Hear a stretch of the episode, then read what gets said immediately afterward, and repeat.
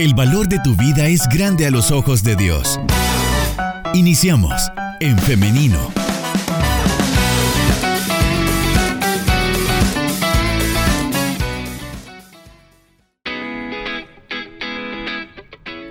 Estamos en vivo a través de En Femenino SB, así que saludos y bienvenidos, bienvenidas a las personas que se están conectando a través de estas plataformas. Le invito a que también esté participando a través de los comentarios del Facebook Live, pero también a través de nuestro WhatsApp 78569496. Estamos ya listas para dar inicio con la entrevista. Hoy estaremos hablando acerca de mujeres de la Biblia. Hablaremos de eh, los cantos de mujeres en el Antiguo Testamento. Vamos a iniciar esta serie y vamos a iniciar por el canto de Miriam. Para ello ya tenemos con nosotros a nuestra invitada, la licenciada Brenda García. Adelante, licenciada, ¿cómo está? Hola, buenos días Liz, buenos días a todas las personas que nos escuchan esta mañana, a las que nos están viendo a través del Facebook Live y a las que posteriormente pues verán la, la grabación. Es para mí un placer estar acá esta mañana para compartir la palabra y le agradecemos que siempre tenga la mejor disposición para acompañarnos con estos temas tan interesantes. Hoy vamos a estar hablando acerca de eh, los cantos de mujeres en el Antiguo Testamento e iniciamos con Miriam, así que adelante. Sí, eh, efectivamente, este, vamos a hacer un ejercicio bonito, eh, vamos a tener como una serie, ¿verdad?, de programas en relación a lo que son la los cantos de, de mujer, en boca de mujeres en el Antiguo Testamento. Vamos a estar entonces en tres entrevistas hablando sobre cada uno de ellos y esta mañana vamos a iniciar con lo que es el primer canto que está plasmado en el libro del Éxodo. Así es que si gusta Liz, nos, nos remontamos al texto para poder leerlo y que entremos en, en, la misma sintonía. Muy bien, entonces por acá le tengo eh, inicio yo, luego va usted y así vamos alternándonos. Sí, correcto. Para las personas que nos escuchan, por favor nos ubicamos en Éxodo 15 del 1 al 21. Bien, dice así. Entonces Moisés y los hijos de Israel cantaron este cántico a Yahvé. Cantaré a Yahvé que se hizo famoso, arrojó en el mar al caballo y su jinete.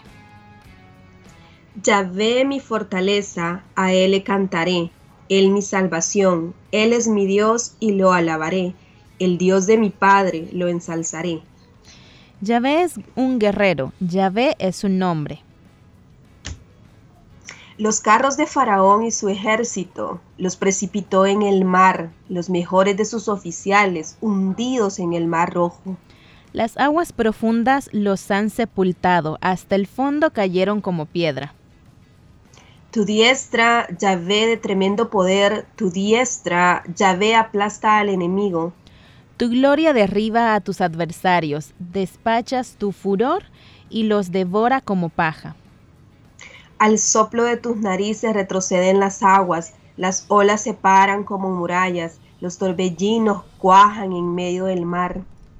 Dijo el enemigo, los perseguiré y los alcanzaré, los tendré a merced, llevaré sus despojos, sacaré mi espada y mi mano los matará.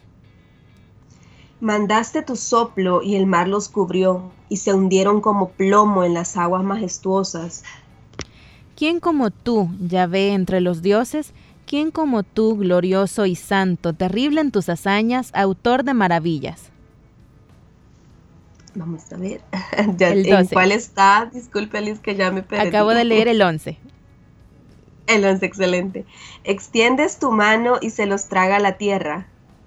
Guiaste con amor al pueblo que rescataste, lo llevaste con poder a tu santa morada. Lo oyeron los pueblos y se turbaron, se asustaron los filisteos. Los jefes de Edom vacilan y los generales de Moab se asustan, se angustian los, los pobladores de Canaán. Pavor y espanto sobre ellos, diste golpes y quedan mudos como piedras hasta que pase tu pueblo. Ya ve hasta que pase el pueblo que compraste. Tú los llevarás y los plantarás en el monte que es tuyo, el lugar en que habitas, oh Yahvé, el santuario del Señor, obra de tus manos. Que Yahvé reine eternamente. Como Faraón entrará en el mar con sus carros y sus caballos, Yahvé hizo volver sobre ellos las aguas del mar, mientras los israelitas pasaban en seco por medio del mar. Entonces Miriam, la profetisa, hermana de Aarón, tomó en sus manos un instrumento, un pandero, y todas las mujeres la seguían con tímpanos, danzando en coro. Y Miriam les entonaba las palabras, Cantemos a Yahvé, que se hizo famoso, arrojó en el mar al caballo y su jinete. Hasta aquí quedamos con la lectura y ahora sí entramos en materia, el contexto de esto que acabamos de leer. Sí, claro que sí. Este, muchas gracias por la lectura. Eh, nos estamos ubicando para empezar en lo que es el libro del Éxodo, el segundo libro eh, del, del Antiguo Testamento para nosotros.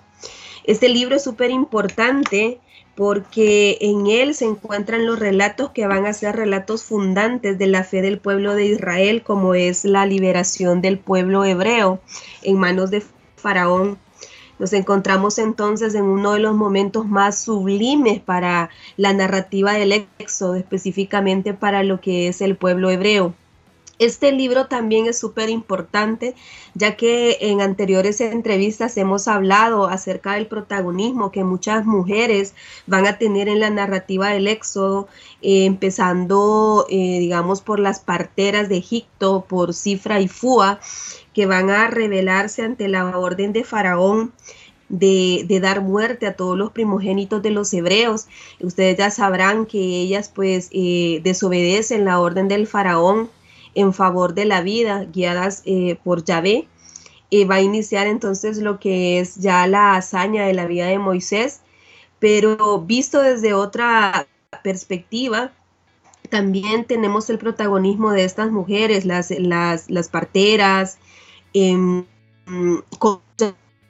también este, em, va a, agarrar mano de todo lo que tiene en su contexto como para, para hacer posible la historia de la salvación a través de la misma hija de Faraón que va a recoger a Moisés.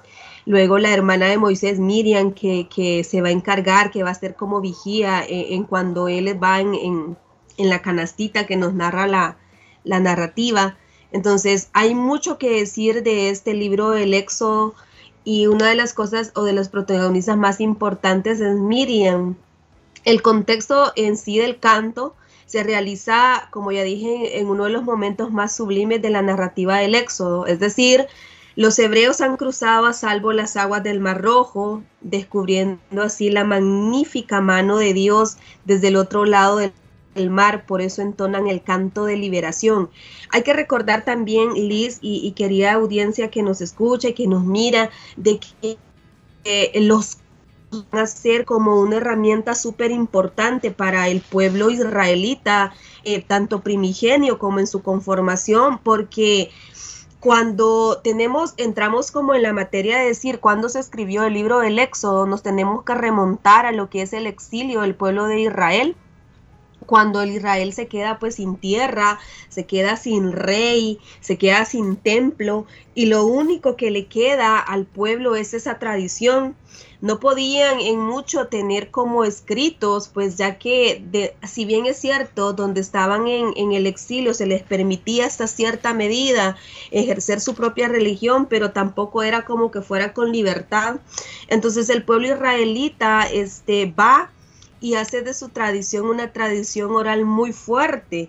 Y, bueno, un ejercicio fácil que nosotros podemos hacer es que es muchísimo más fácil aprendernos una canción o un canto que si nos ponemos como a aprender una lección así propiamente dicha.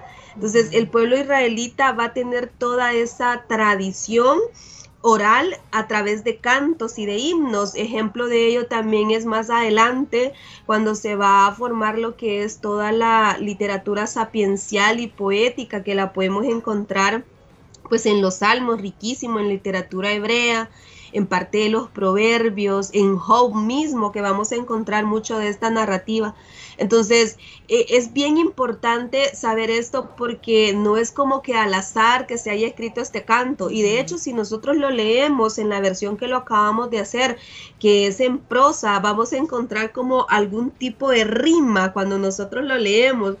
Y bueno, no sé si ustedes también eh, cuando lo leyeron a, la par de Elise y de mí, es como si se dan cuenta o se les vino a la memoria un cántico que muchas veces se dona en nuestras iglesias y comunidades, que dice así como más o menos como, echó a la mar, ¿quién les perseguía? E, e, es, como, digamos, una adaptación de este canto, pero, pero realmente nos está narrando ese momento tan sublime que está pasando el pueblo hebreo.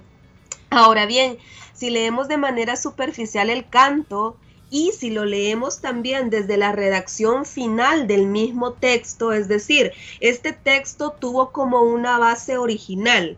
En esa base original, eh, a medida que el tiempo pasó, fue, fue, se fue como creando algunas redacciones que fueron modificando parte del contenido. Entonces, si lo leemos así desde la redacción final que lo tenemos, Entendemos que quienes cantan la introducción y la gran parte del canto son Moisés y la mayoría del pueblo hebreo. O sea, nos está narrando desde el principio que nos dice, entonces Moisés y los hijos de Israel cantaron este cántico a Yahvé. Si se dan cuenta, el lenguaje es bastante general. Entonces, el, lenguaje no va a especificar de manera que si lo cantaron también las mujeres del pueblo hebreo, únicamente va a decir cantó Moisés y parte del pueblo hebreo. Entonces, la gran introducción y parte del canto se entendería como que solo lo leyeron, solo lo cantaron los hebreos que le acompañaban. Pero para un estudio un poquito más delicado, para nosotros poder entender más el contexto, es necesario aclarar que en su origen este canto es fuertemente un canto femenino, eh, de fuerte colorido materno, eh, como indica el hecho de que cuando al fin se diga que fue Miriam, la profetisa, la que tomó un pandero y entonó el canto y lo repitió con otras mujeres. El canto va a ser súper específico cuando dice que ella levantó su pandereta y en una danza agradecida empezaron a entonar ese canto. Entonces, eh, sería bueno también decirlo que eh, al inicio de estas tradiciones israelitas todo, todo el canto era adjudicado a lo que es Miriam. Es decir, Miriam fue la protagonista principal de este canto, aunque en su redacción final nosotros solo entendemos que es el versículo 20 y el versículo 21 el que el redactor final va a poner en boca de Miriam. Sin embargo, todo el canto va a tener ese fuerte colorido femenino, ese tono materno, pues ah, nos habla acerca de, ese Dios que protege a su pueblo como lo hace una madre con sus hijos. Esas metáforas femeninas que van a ser muy recurrentes en lo que es el Antiguo Testamento y también en el Nuevo Testamento. Hay algo Entonces, este Dígame, Perdón, solamente acá una, eh, un comentario que hay algo que me llama la atención en cuanto a lo que hace Miriam y es que eh, sí tiene sentido esto de que sea algo profundamente femenino porque habla de la danza, ¿no? Y también esto que generalmente se asocia a lo femenino porque son las mujeres como las más expresivas. Sí, sí, sí, correcto. Este, definitivamente. Eh, y, el, texto no esconde e, e, esa parte del canto, es decir, nosotros sabemos que la música fue muy importante para la tradición israelita, bueno, para la mayoría de las culturas del antiguo oriente va a ser súper importante, entonces el hecho de que se diga que Miriam eh, agarró la, pandereta y, en, y, efusividad cantó y danzó con las demás mujeres, obviamente eh, es una cuestión de agradecimiento profundo pero también una significación bastante fuerte. Es decir, que finalmente, aunque tomáramos solo el, versículo 20 y el 21 de Miriam, eh, que finalmente sea el texto el que diga de que son ellas las que celebran con efusividad a Yahvé. Entonces eso habla muchísimo de la tradición. Ahora estamos viendo solamente una partecita de lo que va a ser toda la historia de Miriam, porque ya luego en, números, ya que ya hemos hablado también, vemos cómo Yahvé va a ratificar lo que es el llamado que tiene Miriam como lideresa y como profetisa del pueblo de Israel. es súper importante. El canto constituye un himno complejo que va a vincular eh, diversos motivos del éxodo. Es decir, el canto nos está diciendo o nos está narrando eh, de manera muy toda la historia del pueblo hebreo en manos de Faraón.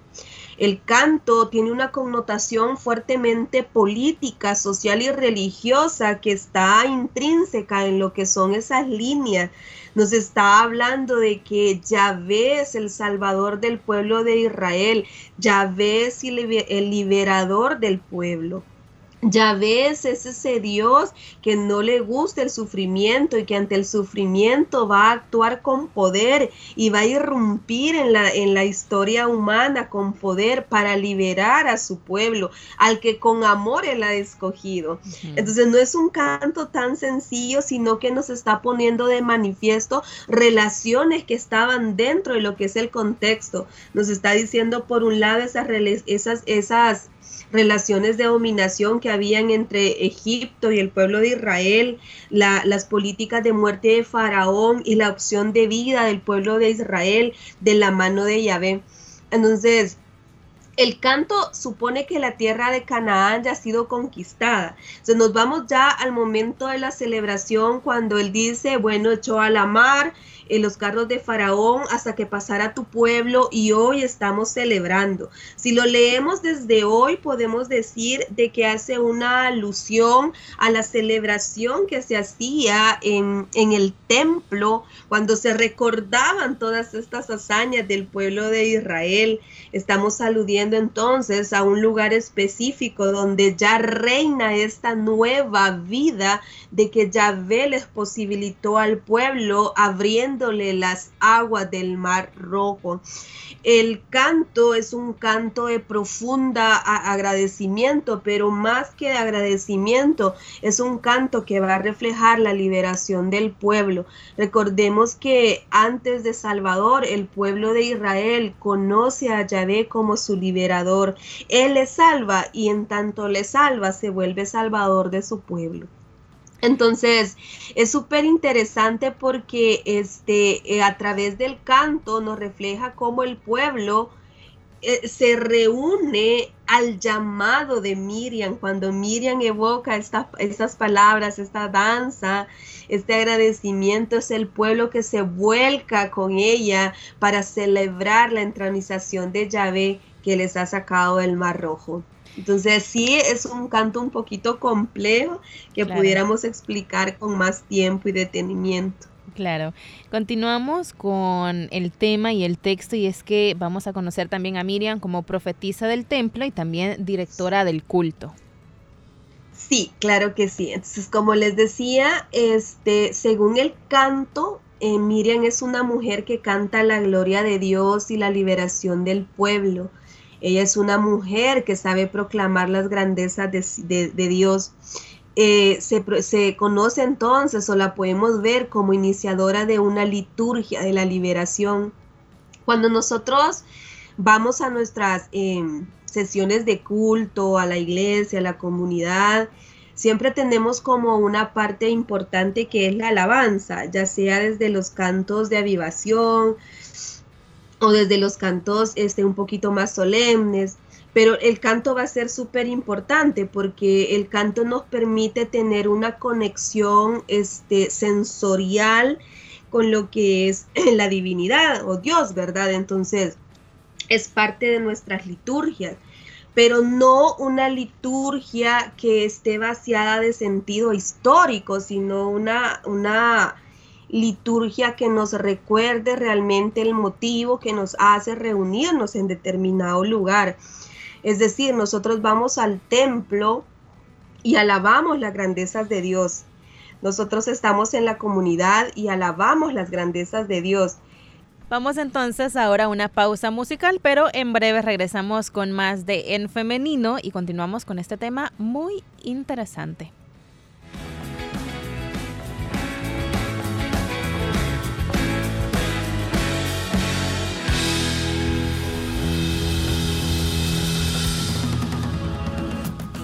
Qué fue lo que viste en mí que yo no lo pude ver. Y quizás nadie lo sabe, solamente tú lo sabes. Y si lo sabes, yo también quiero saber. ¿Qué hice para ser amado? ¿Qué viste en mi corazón? Mi vida la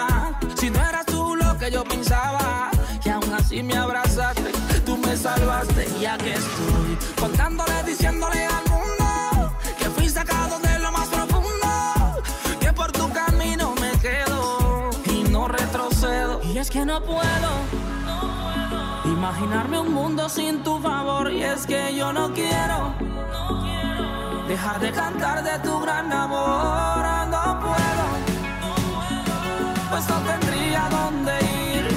Yo me refugio en tus brazos, que lo sepa el mundo. Sin ti no quiero vivir.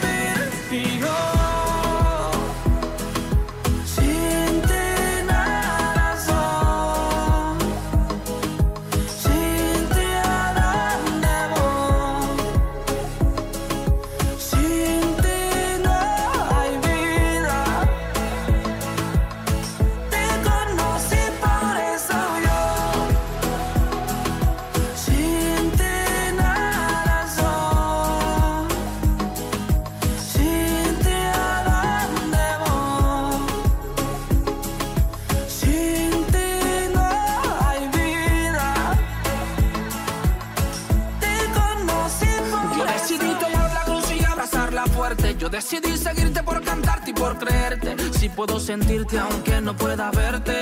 Vivir por fe y no vivir por suerte. Y es que no importa que me vituperen, que por mí se alteren, pero no detienen la obra que haces en mí. Por eso no vivo sin ti. Y es que no puedo. Imaginarme un mundo sin tu favor y es que yo no quiero dejar de cantar de tu gran amor no tendría dónde ir. Yo me refugio en tus brazos, que lo sepa el mundo, sin ti no quiero vivir. Imagina la lectura de la Biblia como la búsqueda de un tesoro, en el cual puedes encontrar la sabiduría y la fuerza que necesitas para hoy. Anímate a adquirir el hábito de leer la Biblia. Te aseguro que tu vida va a mejorar.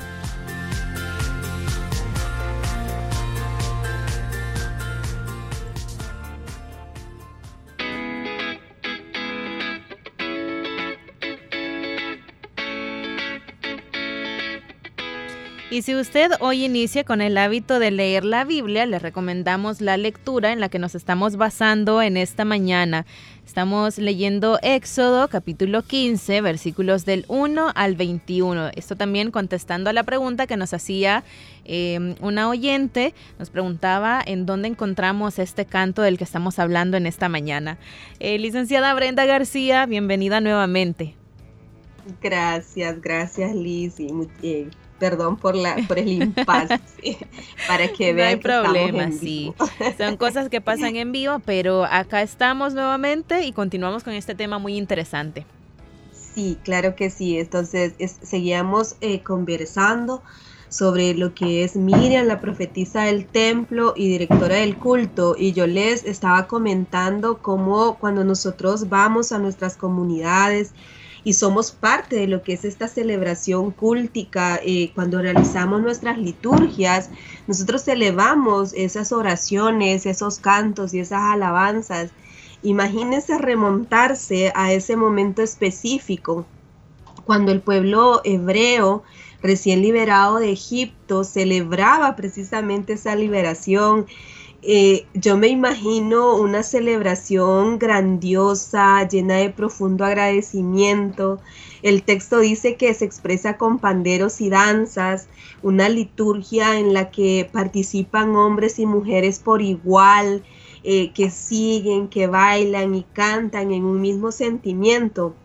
Entonces, todo esto va a ser siempre como una pieza fundamental para recordar ese elemento fundante de la, de la fe de Israel, que es la liberación del pueblo hebreo de Egipto.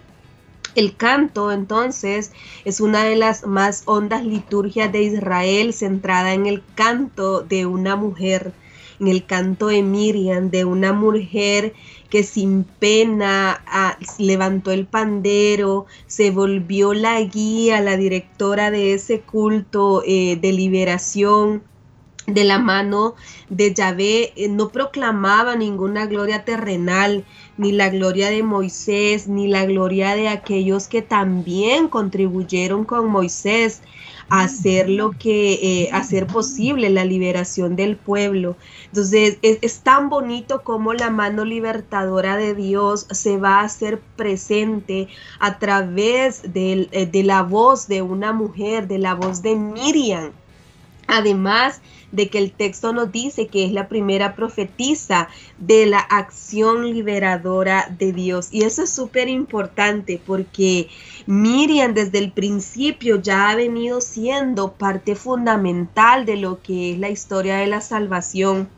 Desde que se vuelve esa vigía cuando ve que, que la madre de Moisés, Jocabet, la echa ahí en, en el cestito, ella lo está mirando, se vuelve propicia a sus necesidades.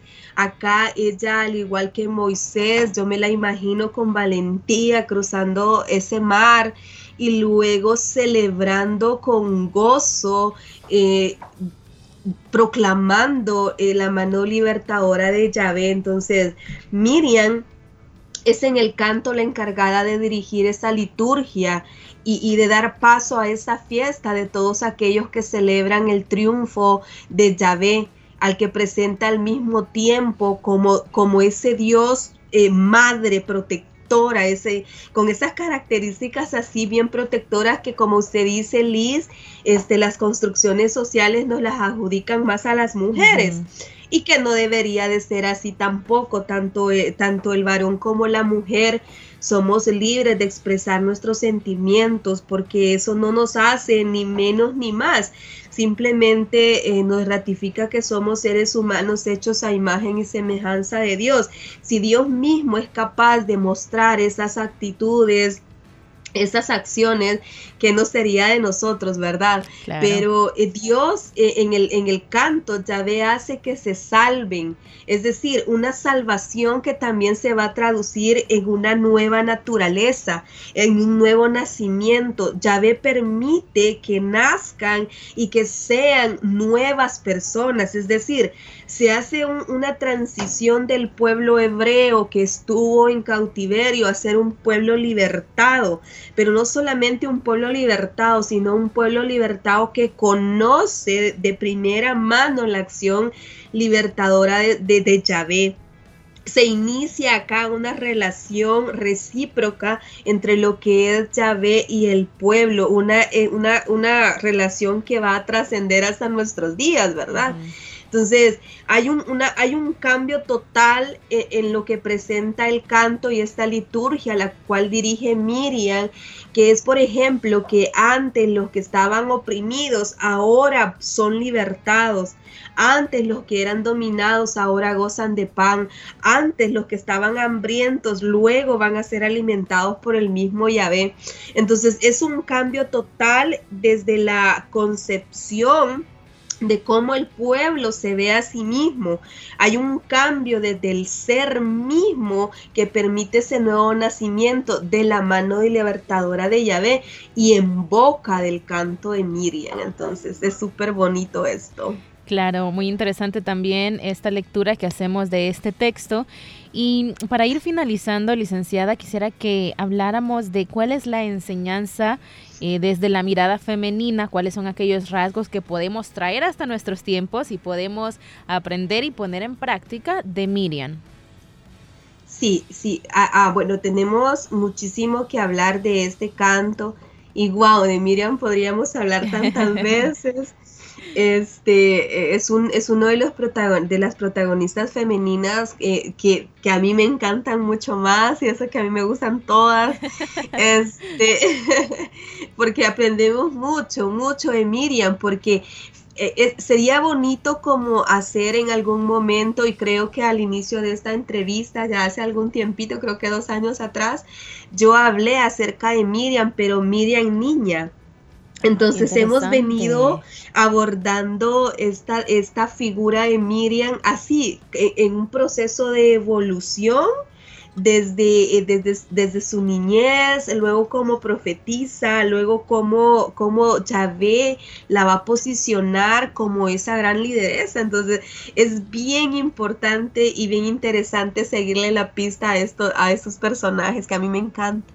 Entonces Miriam en el canto nos va a mostrar una gran fuerza espiritual y una gran espontaneidad que crean una experiencia única, porque a veces pasa que nosotros nos volvemos como máquinas, como máquinas que únicamente nos dejamos llevar por bueno, por lo que por una norma establecida, que de repente no podemos expresar nuestro agradecimiento, nuestro gozo ante Yahvé porque, bueno, esto no es correcto, entramos en unas categorías de valores que, que muchas veces, lejos de crear bien, crean mal.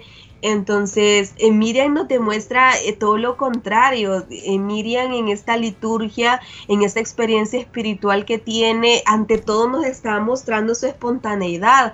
Ante un hecho tan sublime de la liberación del pueblo, que tampoco ha, haber sido una, una experiencia tan fácil, ella lo primero que hace es animar al pueblo, danzar y cantar las maravillas de Yahvé. Las mujeres del pueblo encuentran su lugar en la expresión excelsa de la fe en ese momento. Es decir, Miriam se va a volver una figura para seguir. Miriam va a ser un ejemplo para todas las demás mujeres, pero no solo para las mujeres, sino también para, la, para los hombres que acompañaban esta, este, este momento, esta salida de Egipto. Ella, Miriam, este, con esa fortaleza, con esa espontaneidad, con esa alegría y con ese profundo agradecimiento que tiene, se va a volver una vigía, una guía para el pueblo, para demostrar que tanto en las acciones que muchas veces se puedan creer terrenales en acciones tan significativas como es la irrupción de Dios en la historia humana, porque no hay que perderlo de vista. No estamos hablando de un acontecimiento ajeno a la naturaleza humana. Dios se hace presente en la naturaleza humana, irrumpe con poder y salvación a través de la humanidad y de los mismos seres humanos. En este caso, eh, de Moisés, de, Miriam, de Aarón posteriormente, pero es, es, un momento donde hay una ruptura en que esto se puede hacer y eso no, no, hay un, hay un momento en el que esto se une, un, un momento de profundo agradecimiento que se va a convertir completamente en algo, algo muy sagrado, algo muy sublime para el pueblo. Y es Miriam que se vuelve como esa guía. Las mujeres en el canto, eh, según lo narra, no están mirando desde el palco, no están mirando alejadas y esto es bien importante porque si, si nosotros ponemos atención a toda la narrativa bíblica nos va a recordar más adelante en la narrativa del Nuevo Testamento, cuando en el templo se llegaba a hacer adoración, habían como lugares específicos que las mujeres tenían que ocupar primero estaban como los el gran sacerdote, los sumos sacerdotes, luego así por categoría, luego los varones y luego allá en la última en la última esquina estaban las mujeres. Sí, en un rinconcito. Acá, desde el principio, y vea, Alice, es súper importante porque desde el principio Dios nos está diciendo que eso no es así. Desde el principio nos está diciendo que en esta gran liturgia de celebración que es a través de Miriam, nos está diciendo que no hay templo, O sea, no hay un lugar específico donde se pueda adorar. De hecho, el canto va a ser como súper significativo porque no es dentro del templo que se celebra, sino dentro de un mayor templo que es la creación completa. Por eso, en el salmo, en, el, en uno de los salmos va a decir que Dios son tan grandes tus maravillas, que tus montañas, que, tu, que, que, que el viento, que el aire. ¿Por qué? Porque toda esa creación es el gran templo donde habita Yahvé. Y en ese gran templo no hay distinción de lugares, no hay posiciones que valgan, sino solamente aquellas personas que han reconocido a Yahvé como su liberador y se reconocen como hermanos entre unos y otros. Lo que pasa en esta liturgia de celebración que, que, va a guiar Miriam. Entonces acá no hay espacio para divisiones, aquí no hay espacio para decir vos entrás en esta celebración, vos no, vos podés cantar, vos no. Acá todo el pueblo se vuelca en celebración a Yahvé por haberles liberado de, de Egipto. Entonces hay una explosión de alegría que asciende a todos los rincones de la creación. No tiene límites esta, esta, esta celebración porque donde habita Yahvé no existe límite posible que pueda abarcarlo. No hay nada que pueda sujetarlo. No hay nada que pueda decir aquí se puede y aquí no se puede. A través de, de las palabras de Miriam, de esa voz, hay una conexión indisoluble entre el creador la creación y todo lo demás creado. Entonces, es bien bonito, que es bien bonito recordarlo porque estamos ante una gran liturgia de celebración en el cual nuestro templo es la creación. A quien alabamos es a, nuestro Dios libertador y quienes alabamos pues somos todas sus, todas sus criaturas, toda la, la creación entera, como dice el Salmo, va a dar gloria a toda la majestuosidad de Yahvé. Y, la creación misma se vuelve protagonista. Y es bien bonito que, se sepa que, toda esta liturgia está en boca de Miriam, de una mujer, para todas aquellas mujeres que también acompañan, ¿verdad? Este, nuestras celebraciones, nuestras celebraciones comunitarias, en el templo, aquellas personas que, bueno, salmistas, mujeres también, que yo conozco muchas, este, que sin pena, pues, pues cantan las bondades de Dios. Entonces es, es bonito. Es claro que sí. Y bueno, también podemos traer estas lecciones a nuestros tiempos, a la actualidad. Eh, no hay lugar, no hay forma, no hay límites para darle gracias a Dios, para alabarle, para exaltar su nombre. Así que eh, esta es una lectura, un texto bastante eh, transgresor para los legalismos que vemos en muchas congregaciones actualmente. Pero bueno, tenemos la oportunidad siempre de aprender y eso es precisamente lo que hemos hecho en esta mañana, que hemos estudiado este canto de Miriam. Licenciada, muchísimas gracias por habernos acompañado y como siempre, eh, darnos luz respecto a estos temas. Muchísimas gracias Liz, a ustedes por invitarme, también a todas las personas que, que pues que nos escuchan, que nos miran un fuerte abrazo, bendiciones masivas y espero que Dios nos dé la oportunidad de, estar juntos el otro mes. Así que un abrazo grandote para todos. Eh, gracias igualmente. Y sí, precisamente, si Dios permite, el otro mes vamos a continuar con esta serie. Eh, seguimos siempre con los cantos de las mujeres, así que quédese pendiente y pues ahí cuando llegue el momento también esté participando con nosotros. Gracias, licenciada, que tenga un feliz día. Y bueno, Hoy también agradecemos a nuestra audiencia y quiero saludar rápidamente antes de terminar a quienes eh, nos están escribiendo en nuestro eh, Facebook Live. Saludos para Daisy García Funes, para Nelly Ávila, que nos están diciendo por ahí que les ha gustado este tema. Gracias a Dios que han disfrutado y que hemos aprendido todos juntos. Llegamos ahora al final de este programa, pero quiero hacerle una invitación para el día de mañana, si así Dios lo permite, que nos encontremos nuevamente, siempre a las 9.30 en punto. Iniciamos con En Femenino a través del 100.5 FM y también la entrevista a través de En Femenino SV. Así nos encuentra en Facebook. Llegamos hasta acá, nos vemos y nos escuchamos. Hasta mañana. Bendiciones.